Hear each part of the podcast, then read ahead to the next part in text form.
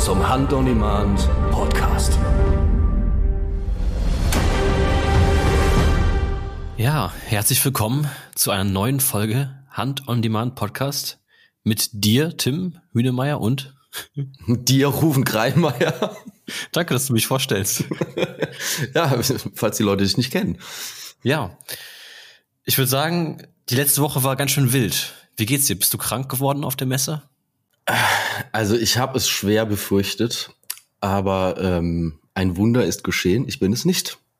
Und auch auf der letzten Jagd- und Hundmesse bin ich nicht krank geworden. Also das heißt, man kann die Messe schon ohne Schäden überstehen. Rufen, wie geht's dir denn nach der Messe? Ja, eigentlich ging's mir auch sehr gut, aber heute irgendwie so ein leichtes Halskratzen fliegt so herbei. Ah, klopft da was an.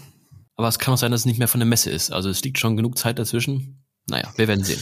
Ja, also es hat schon einige wieder erwischt, aber wenn man mit so vielen Hunderten oder Tausenden Leuten sogar im Gespräch ist, dann bleibt das einfach nicht aus. Da muss man dann durch.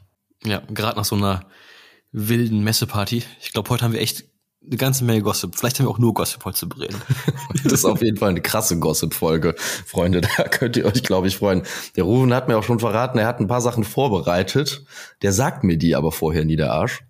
Ja. Und ähm, ich bin gespannt, was er mir dafür für Häppchen zuwirft. Es muss ja eine Überraschung sein. Tim, wie hast du die Messe denn überhaupt empfunden? Ähm, also als ich da Montag zum Aufbauen ankam und da unseren Stand in Real gesehen habe, also ich habe vorher schon von der Messe Bilder bekommen. Ja, also da ist mir echt das Herz aufgegangen. Also das war schon echt ein krasses Gefühl, weil es einfach ähm, so gigantisch war, aber auch so unfassbar schön aussah und so gemütlich mit diesen ganzen Sitzgelegenheiten. Die Leute von Wilde A waren schon da, dieser Stand, die Lichter haben schon geleuchtet und alle standen da so freudestrahlend rum und haben sich gefreut. Und ähm, ja, also da hatte ich schon im Gefühl, das wird eine Woche, die wir alle niemals vergessen werden. Die Lichter haben schon geleuchtet. Also hattest du Montag schon die Lampen an, oder? Nein, ich nicht, aber die wilde A, bei der wilden A waren die Lampen an. Ja, da muss ich auch mal ein großes Lob an Matthias aussprechen, an seine Frau. Also, da war ja Familie mit am Start. Die haben das richtig, richtig geil gemacht. Also da mal ein großes Dankeschön. Gerade am Samstag, als wir Standparty hatten, da hatten die ja so viel zu tun, aber ich glaube, keiner ist durstig geblieben. Nein, also die haben ja erstmal absolut hervorragende Weine. Ich habe quasi die ganze Messe aber nur diesen wilden Rammler getrunken, weil der nicht ganz so viele Prozente hat. Ansonsten ähm, bin ich da ja ein riesiger Fan von Wein. Aber ja, Rufen, die haben es wirklich absolut grandios gemacht.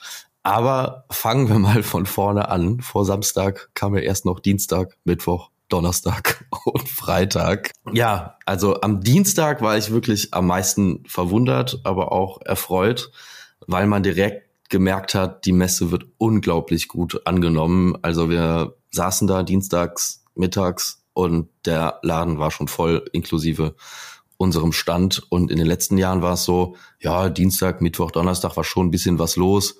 Äh, bei uns am Stand wurde es dann immer so gegen 13, 14 Uhr voll. Aber dieses Mal war es wirklich einfach die ganze Zeit voll. Also ab dem Moment, wo die, wo die Messe die Toren geöffnet hat, ähm, waren die Leute bei uns. Und das, äh, das war schon grandios. Und ähm, ja, du warst auch ab Dienstagmorgen da, oder? Ja, und es hat auch echt Spaß gemacht, weil wir haben ja schon letzte Folge gesagt, wir haben uns nichts vorgenommen fürs neue Jahr und ich habe deswegen auch keine Termine gemacht auf der Messe und bin da nicht hin und her gehetzt, sondern habe ein bisschen mehr Zeit für Leute gehabt, für nette Gespräche und ja, war einfach richtig schön. Es waren so viele Leute da, die man noch nicht kannte, auch Menschen, die man schon aus den letzten Jahren kannte. Und das ist einfach immer eine tolle Gelegenheit, mit den Leuten ins Gespräch zu kommen. Ja. Und der Dienstag, muss man sagen, ging ja dann auch schon ganz schön ab, ne? Also ab äh, 15, 16 Uhr war dann bei uns am Stand äh, gefühlt auch schon Standparty. Und die ging dann, glaube ich, auch da schon wieder bis, weiß ich nicht, 19, 20 Uhr. Und dann sind wir ja noch mit ein paar Leuten rübergegangen zum Jäger.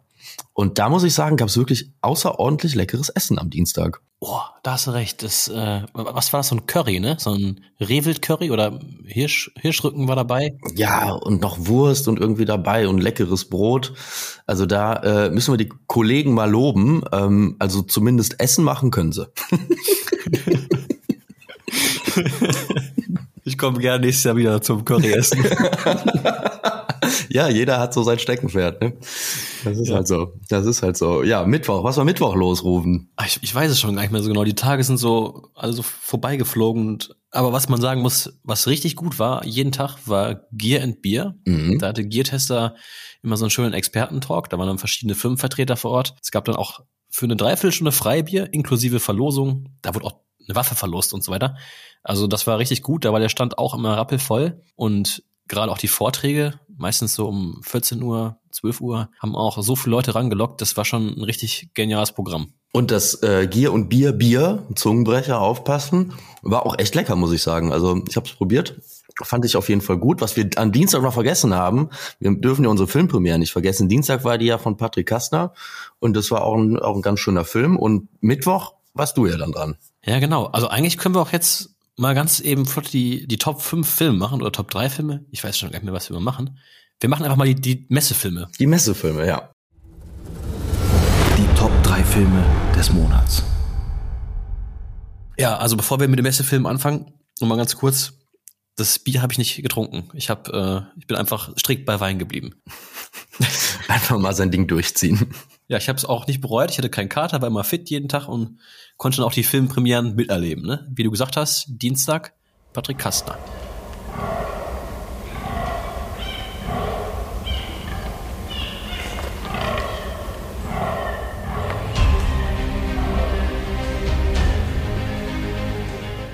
Ich habe den Film auf der Messe für eine halbe Stunde ungefähr gesehen. Da musste ich kurz los. Es ging um äh, eine Dammwildbrunft in Ungarn. Und ähm, Patrick hat da eine Familie begleitet, allen voran ähm, ja, ein Mann, der mit äh, der zum Geburtstag von seiner Familie diese Dammhirschjagd geschenkt bekommen hat. Und ähm, ja, ich war noch nicht in Ungarn, ich kann jetzt gar nicht so genau was zu diesem Gebiet sagen, aber er hat da einen recht guten Schaufler geschossen und ja. das war alles immer sehr, ja, im dichten Bestand, im, im Jungwald, so klassisch Dammwildbrumpft eben, wie man das sich das vorstellt, schwer ranzukommen, auch recht spannend, starker Schaufler und dann am Ende die Erlegungsszene war auch sehr spannend, ähm, da da zwei Hirsche vor den beiden kämpften und ja, habe ich so noch nicht gesehen. Das war definitiv ein guter Film. Patrick Kastner wäre auch super gerne auf der Messe gewesen. Der war nur blöderweise ein paar Tage vorher mit seinem Hund im Schnee spazieren und er hat einen recht großen Hund, wobei ich jetzt gar nicht genau weiß, was für eine Rasse es ist. Aber als er den Hund dann zurückrief, ähm, lief der Hund so schnell und auf dem Schnee rutschte der dann irgendwie aus und knallte so gegen des Kastners Knie, dass es den umhaute und äh, sein äh, sowieso schon äh, lidiertes Knie dann ganz kaputt war. Und deswegen konnte er leider nicht auf der Messe dabei sein. Hört sich ja fast schon wie so eine wilde Ausrede an, ne? Also, also dann war es eine gute. nein, nein. Also dem Patrick kann man da schon Glauben schenken und der wäre sicher, wäre wär sehr gerne dabei gewesen. Aber äh, wenigstens hat er einen guten Film beigesteuert. Ja, dann erzähle ich mal ganz fix, was ich am Mittwoch für einen Film gezeigt habe, nämlich eine Drückjagd auf Siegerwild, zu Hause hier im Sauerland im Arnsberger Wald. Wetter gut, Yacht gut, Stand gut, toller Yachttag. Das mit Freuden erleben zu dürfen, ist für mich Yacht. Und jetzt geht es an die rote Arbeit, die ist nämlich genauso wichtig, damit wir ein äh, hochwertiges Lebensmittel produzieren. Da habe ich den guten Roman begleitet. Den kennen ja schon die treuen Hand-on-Demand-Zuschauer und ja, ich möchte zum Film eigentlich gar nicht so viel sagen, nicht so viel, nicht so viel vorwegnehmen, aber was wir eben noch gemacht haben, wir haben Pfefferbeißer vom Siegerwild verteilt, vorm Film und nach dem Film. Und die waren so schnell weg, ich glaube 100 Stück hat der Roman mitgebracht. Ja, kam gut an und ich denke, das war gute Werbung für, für Wildbrett und ja, warum wir eben halt zur Yacht gehen, ne? Ach, Siegerwild ist aber auch so unglaublich lecker. Jo. Lieben wir. Ja. Das Geile am Sieger ist das Fett, ne? Schmeckt richtig gut man sagt ja bei Rehwild immer, das wäre so ja. tranig, aber mhm. beim Sikawild, das ist wie bei einem guten Stück Rindfleisch. Richtig lecker. Richtig lecker. Ja, Rufen, Donnerstag. Dann wart ihr schon dran, richtig? Nein. Donnerstag waren die Hunter Brothers dran. Ja, mit der großen Weizenschweine 8.0 Premiere. Und äh, ja, letztes Jahr war es im Weizen, weiß Gott, nicht einfach. Der stand sehr hoch. Die Schweine waren äh, schwierig zu finden und selbst wenn man sie fand, schwierig zu erlegen. Und am Ende des Films gab es dann ja sozusagen noch eine Premiere von unseren äh, neuen Publishern, die wir auf der Jagd und Ton schon vorgestellt haben, nämlich äh, Feld und Jagd, der Lukas und der Nikolaus. Und äh, die sind am Ende von Weizen, äh, Weizenschweine schon dabei und werden bald auch auf Hand on Demand ihren ersten Film veröffentlichen.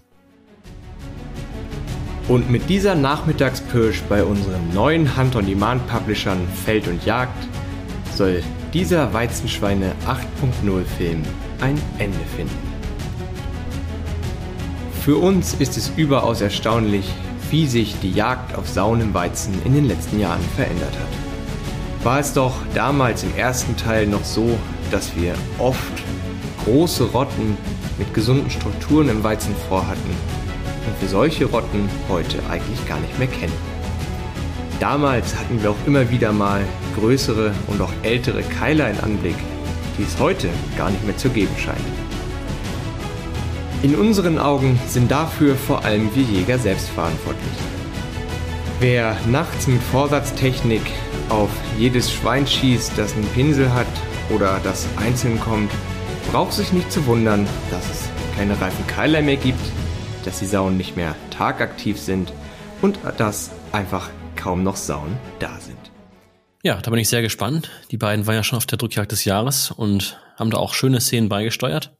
Und ich denke, da kann man sich über einen ja, schönen, jungen, guten Blogger-Nachwuchs freuen. Ja, und die haben sich auch wirklich ähm, astrein eingebracht auf der Jagd und Hund. Also die haben da wirklich mitgeholfen, äh, wo sie nur konnten, waren äh, fast alle Tage zusammen da und ähm, sind noch sehr jung. Ich glaube, der, ähm, der Nikolaus ist erst 18. Ja, genau. Oder? Und Lukas ist 25, meine ich. Ne? 25. Aber die zwei sind, sind ein gutes Team. Ich glaube, ähm, da, da wird einiges kommen. Ja. Und nicht zu vergessen auch die Weizenschweine-Vorträge übrigens von den Hunter Brothers. Ist ja auch jedes Jahr immer wieder ein Renner. Kommt sehr gut an bei den Leuten, weil es auch wirklich extrem informativ ist. Und ja, da lernt man eben richtig was zur Saujacht. Ja, also das lohnt sich schon, an unserem Stand vorbeizukommen. Ja, und dann hattet ihr am Freitag eure Premiere, Tim. Ja, und das war ja wirklich eine komplett Exklusivpremiere. Ähm, Jens und ich waren ja in Polen dieses Jahr zur Blattjagd wieder und auf Hand on Demand wird es dazu vier Teile geben. Teil eins ist jetzt schon äh, raus, Teil zwei kommt ähm, jetzt auch alsbald raus. Und äh, für die Messe haben wir aber einen kompletten Zusammenschnitt von allen vier Teilen gemacht. Das heißt, da sah man alle Bockabschüsse, die wir dort gemacht haben und so weiter. Die da rausgesprungen ja, gesprungen kam hier irgendwie aus dem Busch und dann wie so ein Baron irgendwie vor uns stand. Das fand ich schon beeindruckend. Das war jetzt eigentlich bis jetzt ja das beste Blattjagderlebnis sozusagen. Na, ist gut. Der ist mein Lieber. Top. Guck mal hier. Habe ich zwei. Bei den Brüchen ist er auch nicht geizig, die sind immer ziemlich groß. Und ähm, wir haben auch eine, eine tolle Premiere, viele Leute da gewesen, aber wie auch bei den anderen Premieren. Also bei den Hunter Brothers war die Hütte auch voll, bei, bei dir war die Hütte auch voll, bei Patrick war die Hütte auch voll. Also es war immer sehr, sehr viel los. Und äh, ja, ich glaube, das war ein ganz schöner Film. Ja. Sollen wir den Samstag mal gerade überspringen und erstmal zum Sonntag gehen? Ja, machen wir. Ja. Weil Sonntag war der Andreas dran. Der war auch schon abgereist, hat ja einen weiten Weg bis nach Hause und konnte den Film deswegen nicht persönlich vorstellen. Aber es war auch ein schöner Film aus dem November.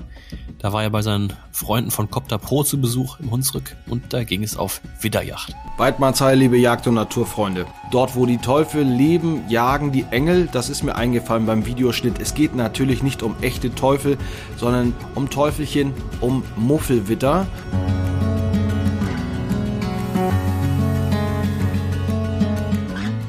Ja, und wie man den Andreas so kennt, hat er da auch Beute gemacht.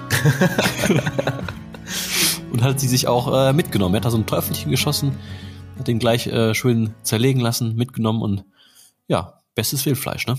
Ja, hat Andreas wieder schön erzählt, diese Geschichte. Ja, Rufen. Und dann stand der Tag der Tage vor der Tür. Der heilige Messe-Samstag. Ach, ich war ein bisschen nervös. Ja, du äh, warst zu Recht nervös. Ich habe Blut und Wasser geschwitzt. Ja, alle Tage schon vorher, weil natürlich ähm, der Film wird natürlich immer erst kurz vor der Premiere fertig, weil man noch dies und noch das perfektionieren will. Dann muss das noch geändert werden, dann wird wieder irgendeine SD-Karte gesucht.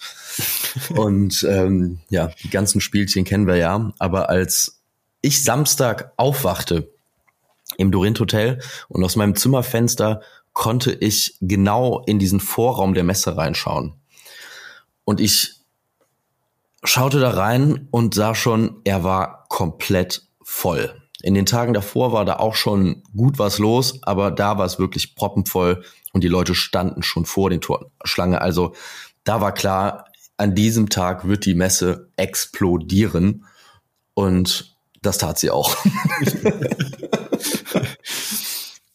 ich weiß nicht, wie viele Menschen waren um 16 Uhr bei uns am Stand, um den Film zu sehen? Also ich würde sagen, kann man es anhand des Bierkonsums schätzen. Ja, also wenn man es daran schätzen würde, also wir hatten ja ähm, 3000 Flaschen Freibier beziehungsweise Freiwilder Rammler, die waren nach einer halben Stunde weg. Und also ich würde sagen, also zur gleichen Zeit, also mindestens 1000 würde ich schätzen. Also insgesamt an dem an dem Abend, die dann nochmal vorbeigekommen sind, mal kurz wieder weg und wieder her, waren da bestimmt, weiß ich nicht, bestimmt 2000 oder oder oder mehr Leute bei der bei der Premiere, die Teile davon gesehen haben. Der Film ging ja eine Zeit, aber ähm, das haben wir ja morgens dann schon gemerkt. Also als wir zum Stand kamen, da war es ja schon voll bis zum geht nicht mehr. Äh, die Hunter Brothers standen vor der Fotowand und äh, haben, glaube ich, drei oder vier Stunden lang durchgängig Bilder gemacht, Autogramme geschrieben, mit den Leuten gequatscht. Da war permanent eine Schlange von 30, 40 Metern vor den Jungs.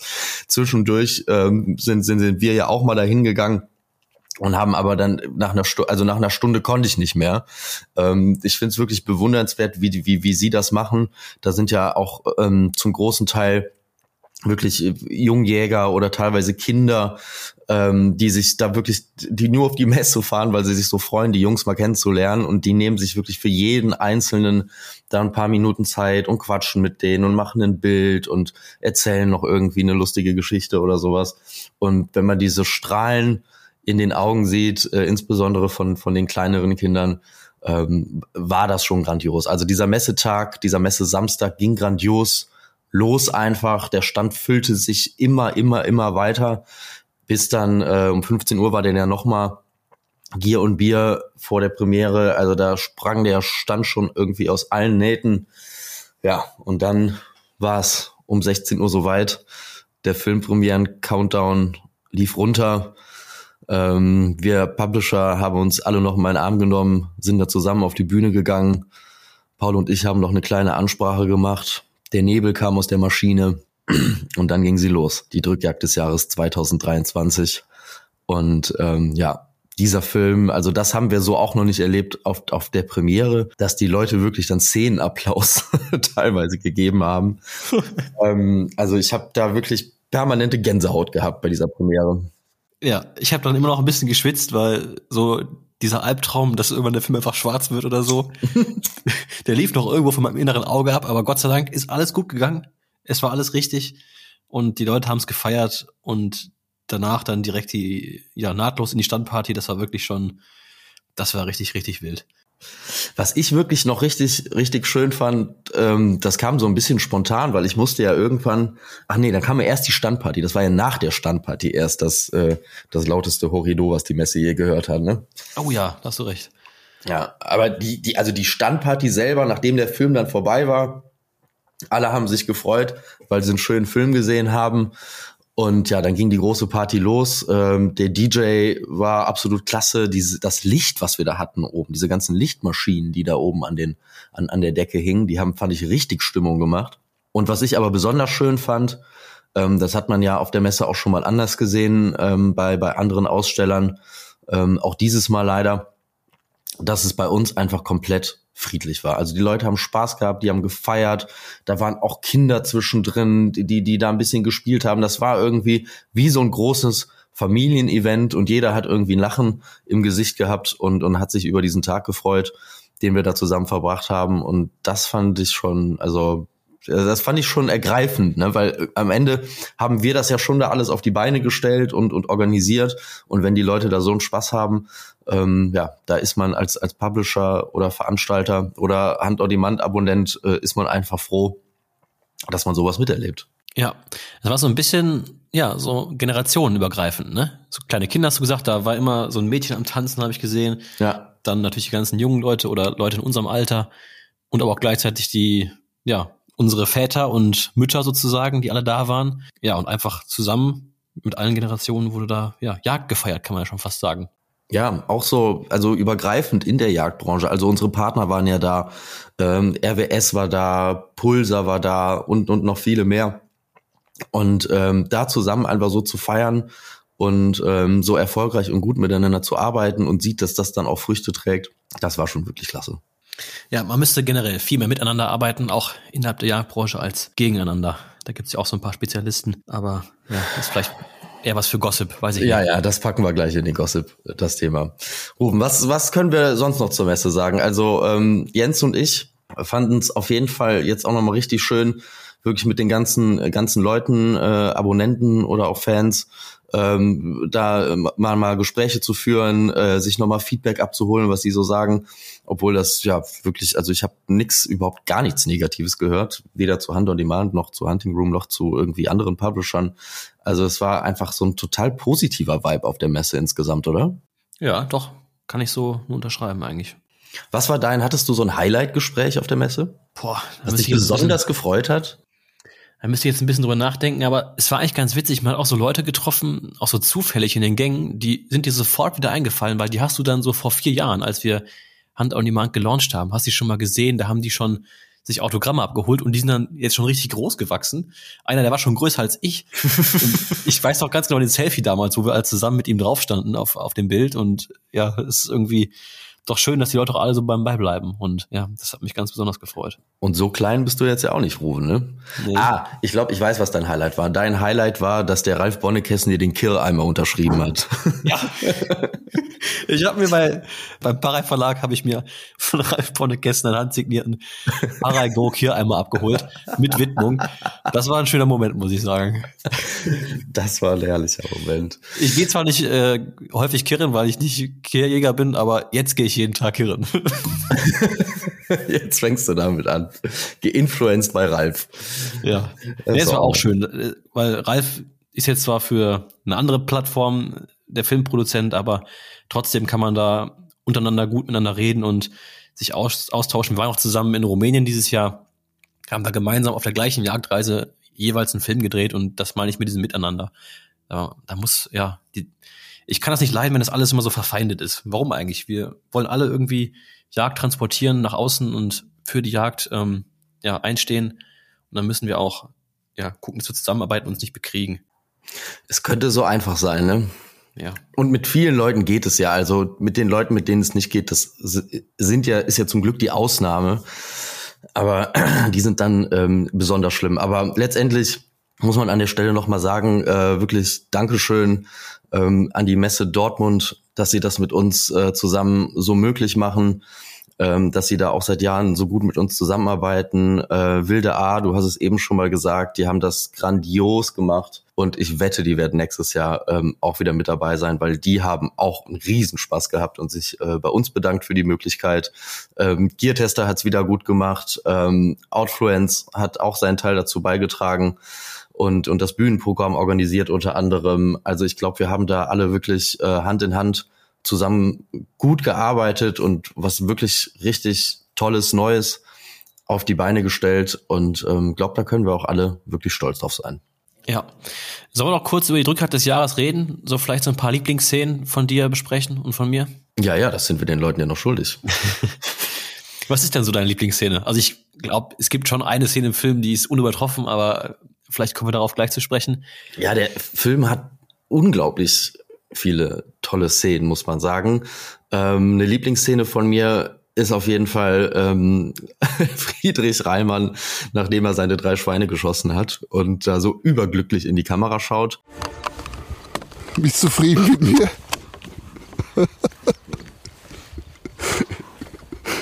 drei Schuss, drei Sauen. So muss das sein. Und alles Frischlinge. Guck, jetzt haben wir ja schon mal drei Stück Wilde, haben wir schon mal. Was habe ich vorhin gesagt? Wir schießen heute drei Sauen. Aber habe ich es gesagt oder habe ich es nicht gesagt? Herrlich. Herrlich. Aber ähm, zum Beispiel auch ähm, die Szene, wo der Wolf bei Maxi kommt. Ja. Das ist leider das Licht noch nicht so gut gewesen, ähm, aber das war für mich auf jeden Fall auch ein Highlight. Ja, definitiv. Ich glaube, mein Lieblingsabschnitt ähm, im Film. Das ist eigentlich am ersten Tag, als die, die Treiber losgehen und dann überall plötzlich die Sauen anfangen zu laufen, weil das dann wieder so eine schöne Dynamik ist. Die eine Sau läuft zum nächsten Stand und von da aus wieder zum nächsten Stand. Man kann das alles so mitverfolgen. Dadurch, dass wir ja 18 Schützen hatten, die mit Kamera begleitet wurden, ist das ja auch ja so schön nachzuverfolgen und das ist so eine, ist, ja, so ein Moment im Film, da kommt man gar nicht zur Ruhe und ist so richtig mitgerissen, fiebert mit. Dann schießt der eine dieser auch vorbei, der nächste auch und dann kommt sie beim nächsten Schützen an und ja, wird er sie kriegen. Ich war gut drauf, aber da fehlte mir tatsächlich die Zeit zum Ansprechen und als ich gesehen habe, der hatte einen Pinsel ja immer auch schon drüber, ihr habt es gesehen, das war eine zwei Sekunden Aktion, wenn nicht sogar eine Sekunde, aber da war einfach keine Chance. Die Sau läuft direkt auf Nachbar Jens zu.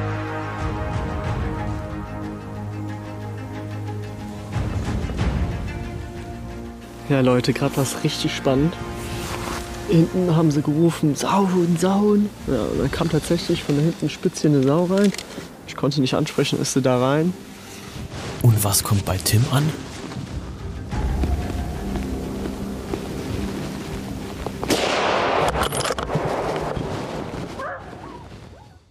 Ja, das ist so mein Highlight eigentlich. Und dann natürlich ganz am Schluss, wenn der Film eigentlich schon vorbei ist, und dann noch eine kleine Geschichte erzählt wird zu der, ja, ich würde mal sagen, legendären Hirschrettung. Ja, ähm, ja, das ist natürlich, das ist, ist zu Recht auch am Ende. Die Szene hat sich ja auch am Ende also abgespielt. Das war wirklich dann, ähm, ja, die, die, wie sagt man, die, die Kirsche auf der Torte oder die Sahne auf der Torte. Ich weiß es gerade gar nicht. Die Sahne auf der Kirsche der Torte, irgendwie sowas. ja, Leute, wir sind jetzt gerade nicht mehr bei uns im Revier, sondern im Nachbarrevier und es ist eine ganz besondere Situation. Und zwar ist ein Hund bei uns aus der Jagd ins Nachbarrevier gerannt und hat dort gestellt. Und dann ist ein Hundeführer losgegangen, hat den Hund abrufen wollen und hat dabei festgestellt, dass der, äh, dass der Hund einen Hirsch stellt. Und dieser Hirsch hängt in der Gatterkultur fest. Und ja, wir haben uns das kurz angeguckt zusammen und haben jetzt beschlossen, wir machen es so, wir können den Hirsch nicht befreien, also wir können ihn nicht freischneiden. Aber was wir machen können, ist, äh, wir versuchen die Stange durchzuschießen, weil der Draht hängt in der Krone und in der äh, Mittelsprosse und Eissprosse und Augsprosse sind frei. Das heißt, da ist ein kleines Stück, ähm, wo man hinschießen könnte. Und das möchte ich jetzt probieren, um den Hirsch zu befreien, ohne ihn erlegen zu müssen. Also beziehungsweise ja, einfach zu befreien, so dass er leben bleiben kann. So, und jetzt gucken wir uns mal an.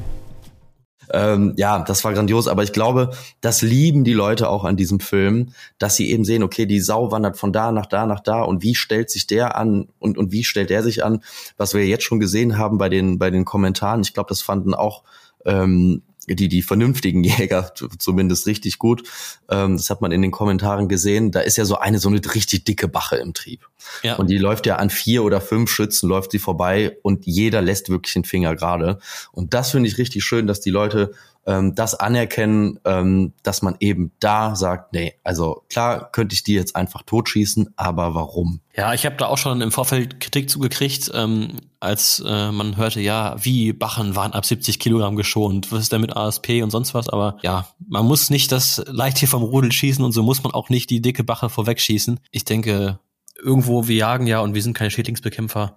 Ja das gehört einfach dazu, dass man solche Stücke, denke ich, auch mal laufen lassen kann. Ich finde, das fühlt man auch einfach, wenn so ein Stück kommt. Du kriegst nicht das Gefühl, das sollte ich jetzt schießen, sondern das ist, also, nee, also ich würde mich in Grund und Boden schämen, wenn ich wenn ich schießen würde.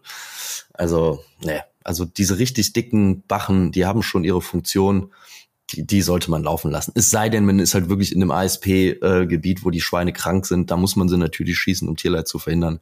Aber ansonsten, ähm, nee, wir sind kein Killerkommando. Ach, es gab, es gab noch eine Szene im Film, die können wir besprechen. Nämlich die Szene, wo der Hund von Marius, Cleo, der kleine Dackel, vor seinem Stand in diesem, ja, Schilfgras dort Standlaut gibt. Und ja, das war eine sehr überraschende Szene, weil da kommen dann mehrere Hunde dazu, die sind aber alle auch so, ja, mehr oder weniger desinteressiert. Und das Ganze löst sich aber nicht auf, sodass dann der Marius eben bei Paul und Gerold angerufen hat und gesagt hat, ja, hier mein Dackel, der gibt dir ganz komisch vor meinem Stand Standlaut. Und dann haben die gesagt, ja, dann schickt den Kameramann mal da runter, da kann nichts passieren. Nachbarstand konnte man alles sehen, alles sicher und lass den mal nachschauen. Und ja, wie das dann so ist, der Kameramann geht dahin und ruft plötzlich Sau. Sau, Sau, Sau, Sau!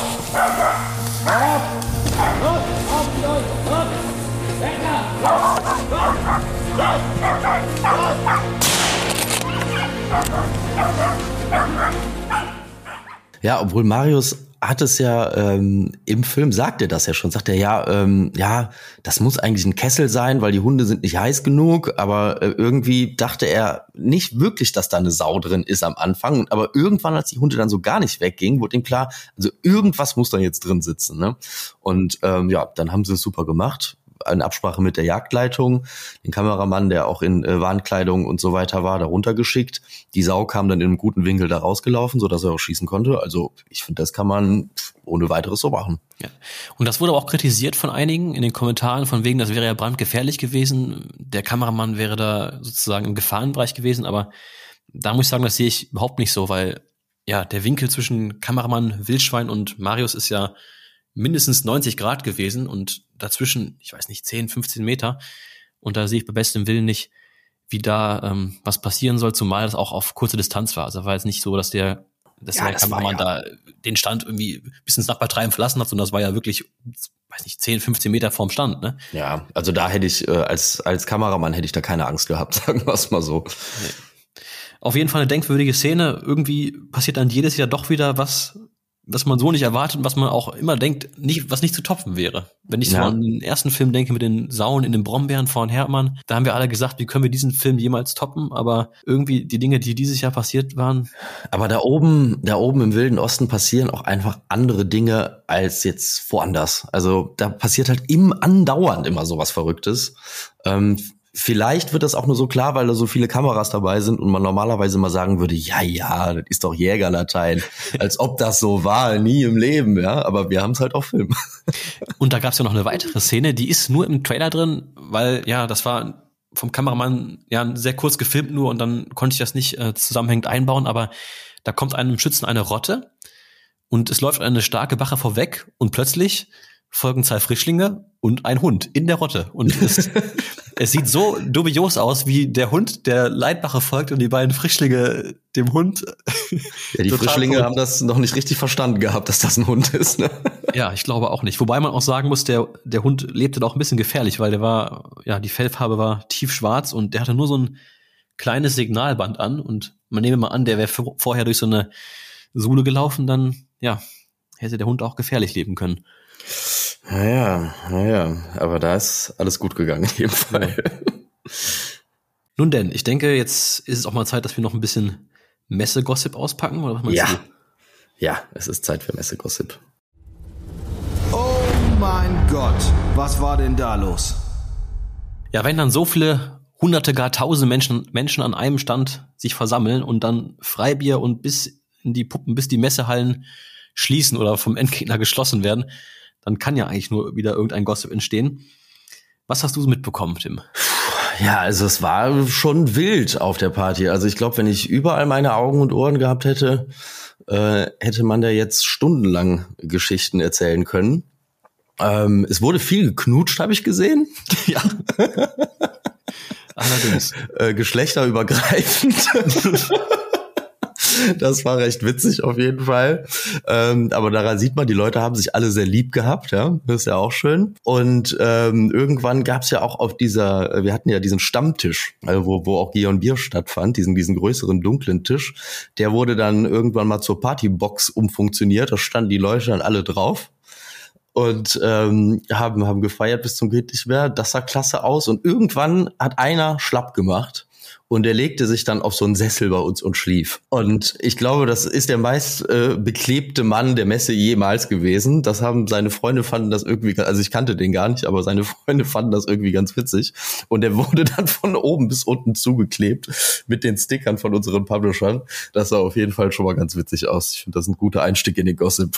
Ja, er sah so ein bisschen aus wie so ein äh, Fußball-Ultra. Ja, genau. Ja, ja, absolut, absolut. der gerade auf dem Weg ist zum Spiel oder vom Spiel, weil er ja auch durchaus alkoholisiert war, aber herrlich. Schade, dass wir keine Fotos einblenden können. Ich habe davon auch Fotos auf dem Handy, aber ja.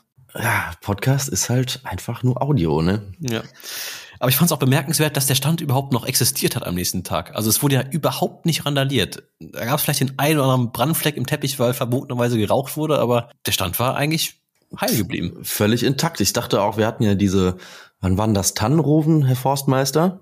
Ja, es waren, glaube ich, Tannen, ja. Ja, ich dachte auch, dass diese Tannen das nicht überleben werden, aber die standen noch mehr oder weniger da, wo sie am Vortag auch gestanden haben. Also da war ich zufrieden.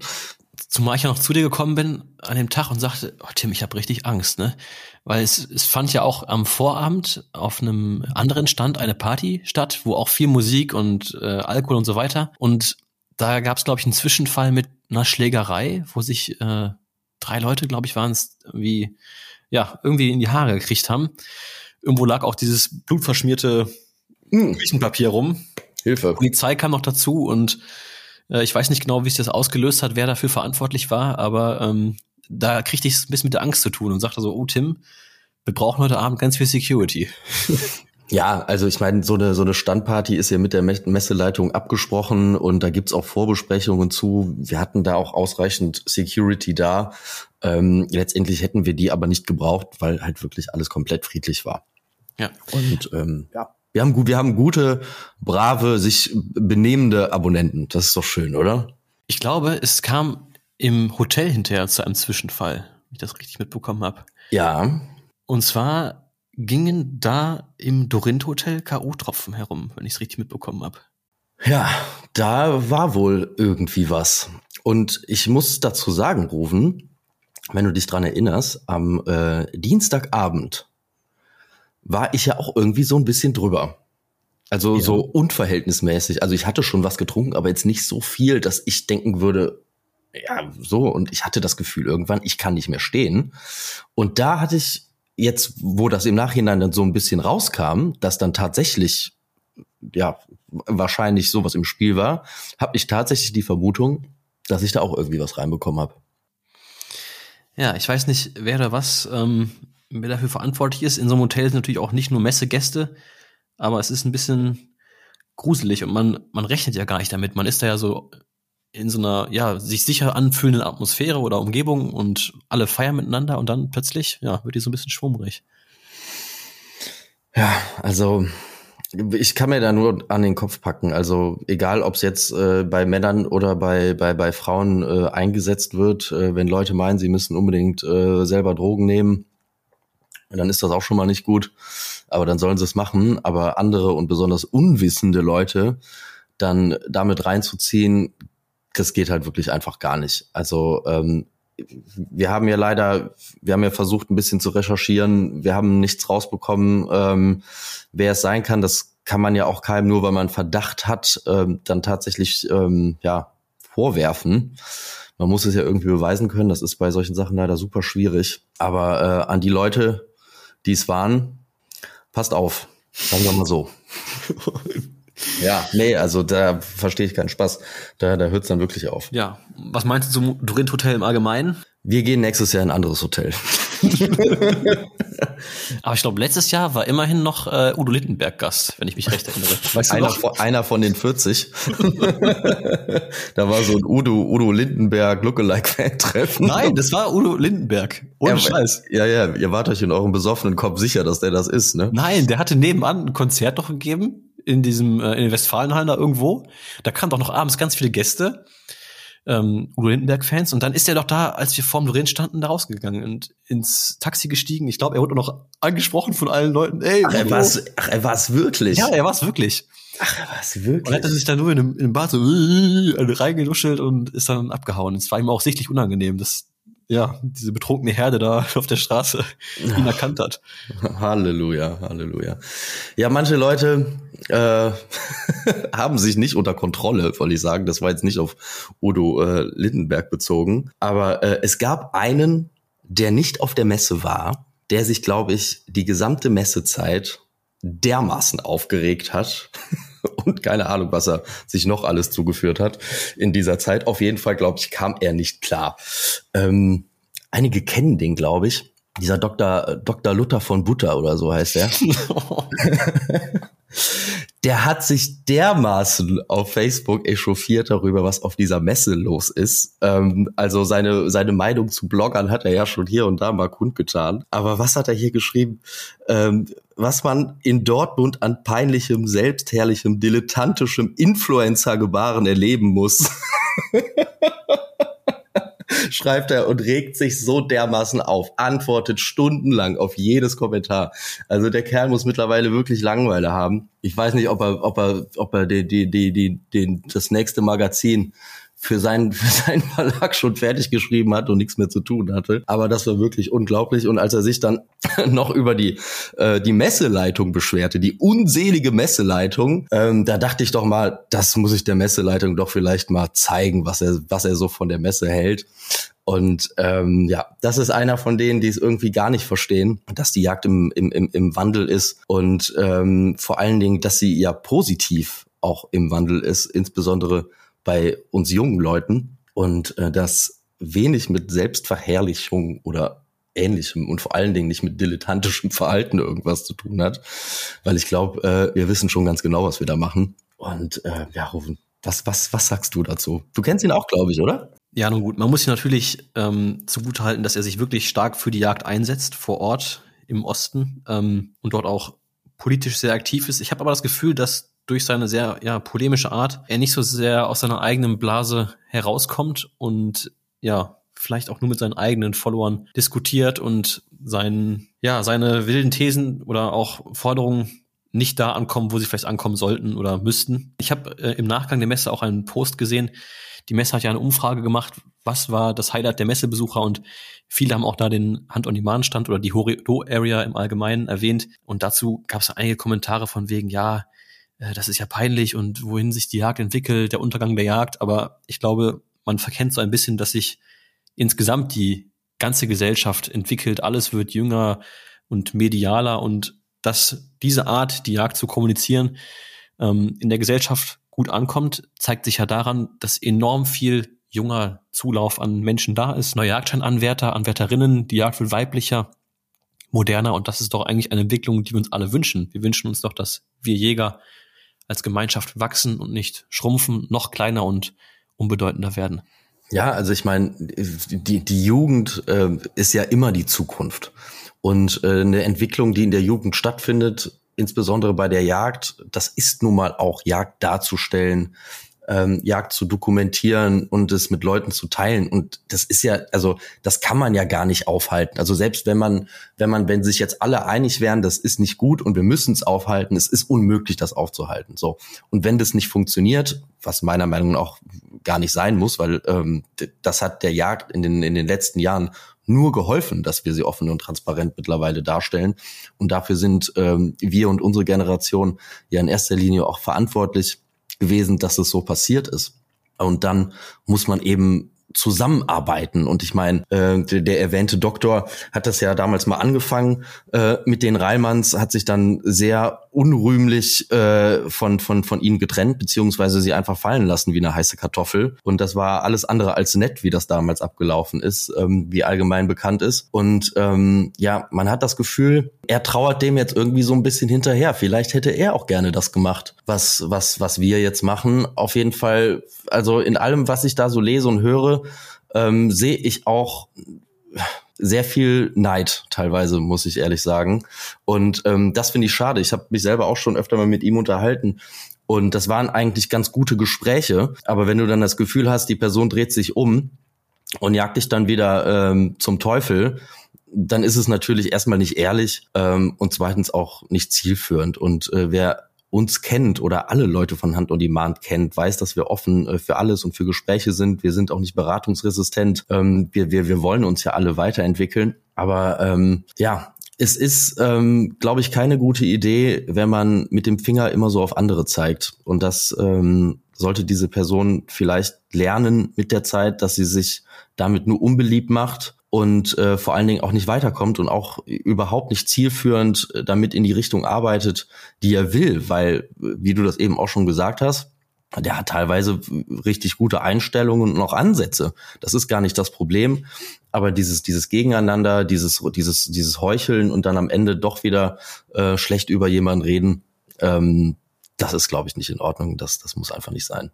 Ja, ich glaube, er hat auch letztens doch diese Rotwild-Dokumentation produziert. Ich weiß nicht genau, in welchem Zusammenhang er damit stand. Die war auch richtig gut, hat mir gut gefallen. Und ich denke, unterm Strich dürfen wir nicht vergessen, dass äh, natürlich überall auch mal ähm, ja, Späne fallen. Und die fällt nicht nur bei uns, sondern die fällt auch ähm, bei ihm. Und niemand hat in der Vergangenheit sozusagen eine weiße Weste behalten. Auch ich hatte letztes Jahr meinen Steinwild-Skandal, da habe ich auch mit einigen Landesjagdverbandsvertretern auf der Messe mitgesprochen oder drüber gesprochen. Natürlich war das nicht gut, aber das ist eben auch die Gefahr in der heutigen Zeit, dass ähm, ja, Negativereignisse sehr schnell ähm, ja, viral gehen und auch vielleicht aufgebauscht werden, dass da mehr hintersteht am Ende oder mehr rausgemacht wird, als eigentlich hintersteht. Aber gerade deswegen ist, denke ich, wichtig, da zusammenzuarbeiten. Wir gehen da positiv dran, weil diese Dokumentation übers Rotwild, wovon du eben gesprochen hast, die haben wir über Hand on Demand auch geteilt und einige Publisher haben es auch geteilt. Also wir wollen ja für die Jagd arbeiten, so und ähm, da geht es nicht um einzelne Personen, sondern am Ende ums Kollektiv wieder. Und ja, da muss man sich auch manchmal ein bisschen zurücknehmen und ähm, manchmal ist es besser, auch einfach mal die Klappe zu halten. Viel kritischer finde ich eigentlich dann solche Filme zum Beispiel, wie sie jetzt auf YouTube erschienen sind. Ach du Scheiße, ich weiß schon, was du meinst. Hilfe. Ich glaube, du weißt, wovon ich spreche. Oh, Gottes Willen. Jagdfilme auf YouTube. Was war denn da los? Es gibt so einen, einen neuen äh, Schwarzwildfieber-Abklatsch, sag ich mal. Und äh, als ich das gesehen habe, dachte ich auch nur, mein lieber Gott. Und dann habe ich in die Kommentare geschaut und ich war erstmal schockiert, weil ich dachte, das kann doch gar nicht sein, dass da nicht ein einziger negativer oder auch nur ansatzweise kritischer Kommentar steht. Und dann wurde mir bewusst, ja, die werden einfach gelöscht. Ja, ja. Also ähm, das geht um, um, um einen Film, ähm, kann man ja einfach sagen, ne? Carbon Fever 3 heißt es. Und da sind so ein paar Jungs, ähm, einer von denen, den ich eigentlich sehr schätze sogar, wo ich überhaupt nicht verstehen kann, was der da macht. Und da treiben die sich wirklich zwei Tage in einem, in einem, in einem Saungatter rum oder in verschiedenen Saungattern rum und schießen da teilweise auch noch unglaublich schlecht einfach die Schweine tot. Aber also dann werden da zwei oder drei Keiler auf einem Stand geschossen und dann wird sich da noch gefreut drüber und der Lebenskeiler und so weiter und so fort. Und die Sauen, also die laufen ja teilweise noch nicht mal, die stehen da ja einfach rum, ja klar, weil sie normalerweise an der Stelle gefüttert werden. Also da, also da, dass man sowas bei YouTube veröffentlichen kann oder überhaupt veröffentlichen kann oder Teil überhaupt machen kann in der heutigen Zeit, ist mir eigentlich ein absolutes Rätsel. Also ich habe, als ich jünger war, ähm, habe ich auch in Gattern gejagt es gibt da auch solche Gatter und solche Gatter, aber ähm, mittlerweile lehne ich das äh, komplett ab, in Gattern zu jagen. Aber was die da zur Schau stellen und auch noch wie, ist schon bedenklich rufen, oder? Also ich glaube, ich habe es mir auch gar nicht zu Ende angeschaut. Irgendwie, ich habe ein bisschen reingeschaut nebenbei und ein bisschen rumgeseppt. Aber es hat mich auch nicht mal abgeholt. Dieser Film hatte weder Geschichte noch was. Es ging, glaube ich, einfach nur um die Carbonschäfte und ähm, ja, weiß nicht, ob da, ob die Sau so einen großen Reiz auslöst in den deutschen Jägern. Keine Ahnung. Ich fand's. Ja, nee, also bitte nicht mehr. mehr bitte nicht mehr. Also ich hoffe, es war der letzte Teil. Also die, die, die ersten waren ja schon schlimm, aber das war jetzt wirklich. Ähm, und der Film war auch so schlecht gemacht. Also so noch nicht mal, da war noch nicht mal irgendwie, das war so emotionsloses und du siehst das den Leuten, finde ich, in dem Film ja auch an. Also wenn du so einen Keiler schießt, ja, da bist du ja völlig aus dem Häuschen und springst da rum. Ja, und, und die sind da so, ja, habe ich jetzt zwei Keiler geschossen. Also du merkst schon, die wissen, äh, okay, wir sind hier in einem Gatter und ähm, ja, und komischerweise kamen die Sauen immer ja, aus der Richtung, wo die Treiber gerade weg waren. Und das war so eine große Überraschung. Ja, ich, weiß auch nicht. Und man sieht ja auch, Tim, es geht ja auch anders. Es ist jetzt vielleicht ein hartes Eigenlob, aber die Drückjagd des Jahres ist in freier Wildbahn gedreht. Natürlich ist das ein absolutes Premium-Revier bei den Reimanns, aber da sieht man, dass man auch ehrliche Jagd in einen geilen Film umwandeln kann, ohne dass man da eingefechte Sauen schießt. Ja, und wenn es mal eben so ist und halt wenig kommt oder vielleicht auch sogar gar nichts kommt, dann ist es so. Dann kann man aber auch einen Film darüber machen. Also, ich finde, das muss einfach nicht sein. Und schon gar nicht. Also, für Film schießen ist halt eh falsch. Also, wir schießen ja nichts, weil wir jetzt ein tolles Video haben wollen, sondern wir schießen ja, weil wir es sowieso schießen würden und die Kamera ist nur dabei. Also der Schuss geht ja vor dem Film. Manchmal ist es ja auch einfach nicht möglich zu filmen und dann filmt man eben nicht. Dann hat man das Tier halt geschossen, ohne dass es gefilmt ist wenn es halt sein muss, dann muss es halt sein. Ne? Ja, du Tim, wenn ich aber als Kameramann dabei bin irgendwo, dann bin ich schon ein bisschen geknickt, wenn der Jäger nicht auf mich wartet. ja. manchmal, äh, manchmal ist das auch so. Das habe ich auch schon. Ich hatte das auch schon, dass ich mit einem äh, auf dem Hochsitz war und dann äh, kam der passende Hirsch da raus bei uns im Revier und ich im Anschlag, ich sag, du, ich schieß das gleich. Dann sagt der, nee, warte noch drei Minuten, bis das Licht besser ist. Ich sag, du kannst mich am Arsch lecken. da warte ich nicht. Er war trotzdem irgendwie drauf auf dem Video, aber danach gehe ich nicht. Haben wir noch mehr Gossip? Ich weiß es gar nicht. Ich wurde noch gefragt, ähm, was denn der Elefantenbulle gekostet hätte, den ich, ähm, den der Russe geschossen hätte, den ich gefilmt habe. Mhm. Ja. Hab ich, was für ein Elefantenbulle? Welcher Russe? Das habe ich auch beides nicht mitbekommen. Aber es wurde sich wohl angeblich erzählt. Weiß ich nicht. Ähm, Ach, naja. Halleluja. Wer weiß das schon, ja. Aber am Ende, es war, es war eine tolle Messe. Wir haben tolle Gespräche geführt ähm, mit, mit verschiedenen Seiten.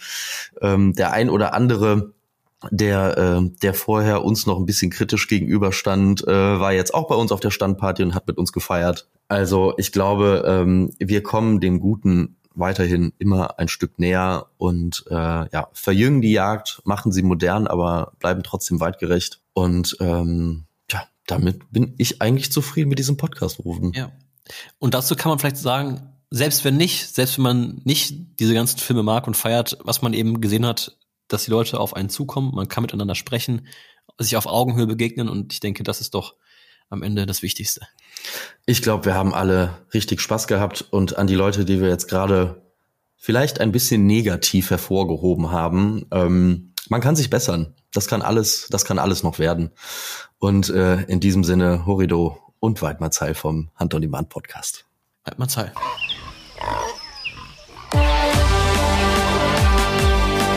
Sieben Schweine, ein